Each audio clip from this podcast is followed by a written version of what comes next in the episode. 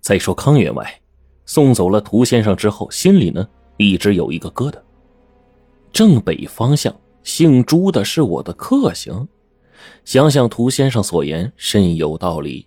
这朱可不就是吃糠吗？但不知这姓朱的是什么模样，如何防范才能逢凶化吉？于是格外留意北边的动静。他北边有一些薄田，租给了佃户耕种。看着冬至过去了，康员外就在那边闲走，顺便把租子收回来。这天，康员外收了租子回返，却见村外的古神庙附近蜷缩着一个东西。近前一看，哎呀呵，是一个十四五岁的小乞丐，冻倒在了雪地里。康员外赶忙找人把这小乞丐呀给抬到了康庄，命丫鬟烧姜汤、喂粥饭，救活了这个小乞丐一命。小乞丐醒过来，知道是康员外救了自己，连忙跪在炕上磕头啊，自称姓朱，老家在北方，因遭受了灾荒，父母双双饿死，他一路乞讨至此。至今也没有讨到食物，就冻倒在了雪地里。小乞丐恳求着员外呀，把他留在庄上，无论是放猪牧马，只要有一口饭吃就成。康员外听完他的诉说，惊的是半晌无语呀。涂先生告诫他，北方有姓朱的，是他的克星，果然就寻上门来了，并且是自己引狼入室，亲自找人给抬回家的。再一算呢，五年后这小子长到二十，杀人夺财，正是这个年纪。早知如此，真不该救他呀，由他冻死算了。可是康员外这个人啊，心地善良，转而一想，我好生待他，认识铁石心肠，也能感化，怎见得就一定会打我的主意呢？这恐怕就是涂先生所说的防范吧。于是。康员外就留小乞丐在庄上住了下来。这孩子聪明伶俐，凡事只要康员外一个眼神，他立马明白。康员外见他天资聪颖，索性啊不让他做活，特意请教了熟师，教他读书。这孩子记性好，悟性高，两年下来，师傅教不了了，几次提出来让东家呀另请高明。康员外甚是欣喜啊。心想：我这么善待他，将来就是冥冥之中鬼使神差的，他要夺财夺命，他也下不了手啊。这么一想啊，他就对小乞丐越发的亲热，背地里呢还悄悄的对小乞丐说：“我中年无子，看来是绝后的命了，晚年呢就指望着你了。你眼下且用功读书，等时机成熟，我收你做义子，家产就归了你。”小乞丐连忙叩谢：“落难之人，蒙老爷收留，已是恩重如山了。岂敢攀龙附凤，做老爷的义子？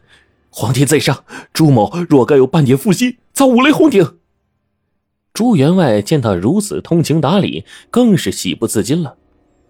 眨眼三年过去了，康员外几乎把算卦这桩事儿啊给忘了。这年中秋，突然有人上门投书，说一位姓涂的算命先生三年前留下了一封信。那先生啊，再三嘱咐说，这封信事关康家一家大小的生死。康员外急忙的拆开信一看，只见上面写着几个大字：“两年之后，朱玉石康，愿君早防。”这封信就勾起了康员外的心病。那位算命先生啊，绝非寻常，他算定北方有姓朱的来谋夺我的性命和财产。可不就出了一个姓朱的乞丐吗？如今此儿年已十八，再过两年羽翼丰满，有心把他赶走吧，又怕加剧仇恨。他已经将家中的情况摸了一个熟透了。康员外让这封信搅的是寝食不安，神魂颠倒，最后一咬牙，非亲非故的让他享了几年福，也不欠他什么，不如啊早做打算。进入了三九年关将近。康员外打定主意，带着小乞丐去乡下收租。这一天，来到一个荒僻的小村，康员外故意和佃户吃酒，挨到了天黑，却不顾主人的挽留，执意要走。佃户留不住，就顺手呢，将一柄做木工用的这个铲子递给了员外，让他防身用。两个人走到野外的无人之处，康员外提着铲子，再三端详眼前的这个小乞丐呀。越看越舍不得。三年来，这孩子身前身后的善解人意，就算是养个阿猫阿狗的，他死了，那也得难受多少天呢？更别说是一个活人了呀！如何能下得了手啊？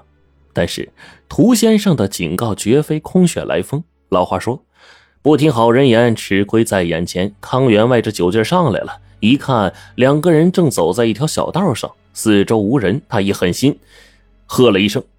你给我跪下！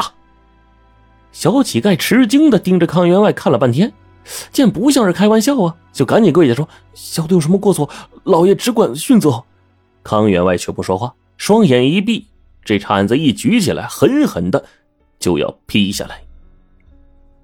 也算这小乞丐呀命大，康员外朝上一举铲子，不提防小道边有一棵树，树枝正横悬在他头顶，那铲子呢奔着树枝。一撞，又反弹回来，叭的一声折为两段了。铲头落下，正好砍伤了康员外的胸口，血流如注啊！小乞丐一见，慌忙扑上来，撕破衣襟，往这个员外的伤口上缠，怎奈失血过多，怎么扎也扎不住。小乞丐就背着员外往山下跑，边跑边说：“来人呐，救命啊！”跑到后面呢，小乞丐实在是背不动了呀。就拢了一些枯草垫在员外的臀下，用这个衣襟将员外与自己的背绑在了一起，半拖半背，好不容易找到一户人家，央求人去请郎中。这个时候，员外已经是脸色煞白，已经奄奄一息了。郎中查看了一下康员外的伤势，不禁是啧啧称奇啊，然后说：“哎呦，这铲头啊！”再深入一分，那就是神仙也无力回天喽。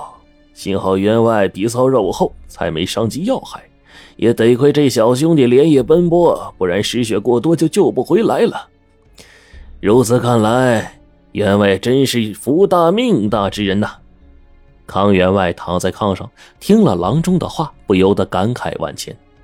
他本打算杀掉小乞丐，岂料小乞丐以德报怨。康员外瞅着身边没人，悄悄的问小乞丐：“你为什么救我呀？你不恨我呀？”小乞丐说：“要是没有员外相救，我三年前就死了。活到现在已经赚了三年，现在知书达理都是员外赐的，我就算再死上几回，也没有恨你的道理啊。”员外听到这儿，一把搂住小乞丐，是放声大哭啊。经过了这件事儿，康员外认定了小乞丐心地善良，在山上的举动啊，寻常人是绝对做不出来的。这样的人怎么可能会谋财害命呢？于是，在征得小乞丐同意之后，他选了一个黄道吉日，请来亲朋好友，正式收小乞丐为义子，改名康耀宗。这年秋天，康耀宗啊中了秀才，读书闲暇，帮助父亲打理家事。很多康员外想不到的事儿，他却想在了前头。没过两年，康家的日子呀，更加富裕了。